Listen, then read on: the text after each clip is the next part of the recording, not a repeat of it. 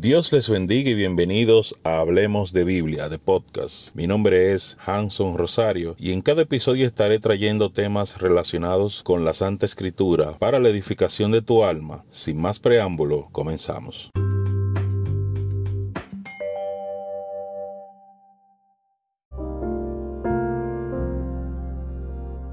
En esta ocasión tenemos un tema y es ¿qué es la muerte? La muerte para muchas personas es la disfunción del cuerpo. Pero vea, vayamos a la palabra de Dios y veamos la primera vez que Dios nos habla de este tema. Génesis 2.17 y dice así, Mas del árbol de la ciencia del bien y del mal no comerás, porque el día de que comieres ciertamente morirás. Vemos mis hermanos que esta es la primera vez en la historia humana donde Dios habla de la muerte y Dios le está diciendo al ser humano a Adán en ese momento, el primer ser humano, le dice que ese día, ese mismo día vas a morir. Pero vemos, mis hermanos, que eso no pasó. No se cumplió la palabra. Sigamos leyendo la palabra en Génesis 5.5, donde dice, y fueron todos los días que vivió Adán 930 años y murió. Vemos ciertamente que la palabra, si la miramos desde el punto de vista literal, Adán no murió el día que pecó. Dice aquí en Génesis 5.5 que duró 930 años más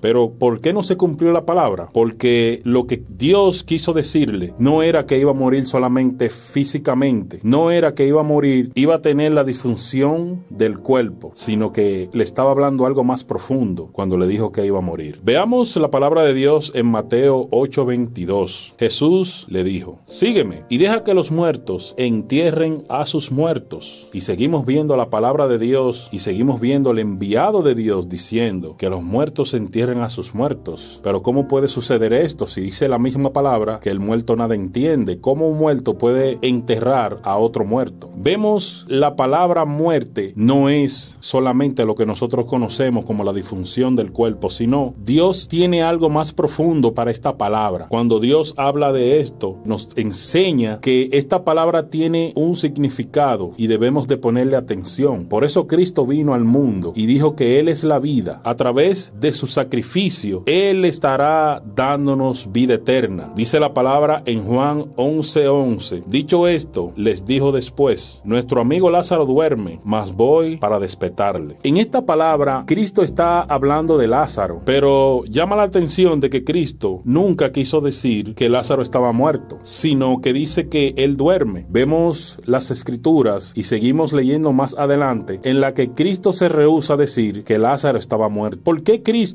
no quería decir que Lázaro estaba muerto. Al final de esta escritura, Cristo tiene que decirle a ellos que Lázaro murió para que ellos puedan entender lo que él les decía. Pero no era lo que él quería decir, sino que él le decía que dormía. ¿Por qué? Porque ya Lázaro había aceptado al Hijo de Dios que venía en propiciación por nuestros pecados, que venía a morir por nosotros, aunque él no vio esa muerte antes de él partir, sino que Lázaro murió antes, pero Jesús le dio vida. Ahora bien, ¿por qué es más profundo lo que te estoy diciendo acerca de la muerte? Porque cuando Dios habla de la muerte, no se refiere a muerte física solamente, sino que también está hablando de la muerte espiritual, que es la más importante. Cuando Dios habla de la muerte física, te habla de algo pasajero. Dice la palabra que el morir en Cristo es ganancia. Pero cuando te habla de la muerte, te habla de muerte física y te habla de que te vayas de este mundo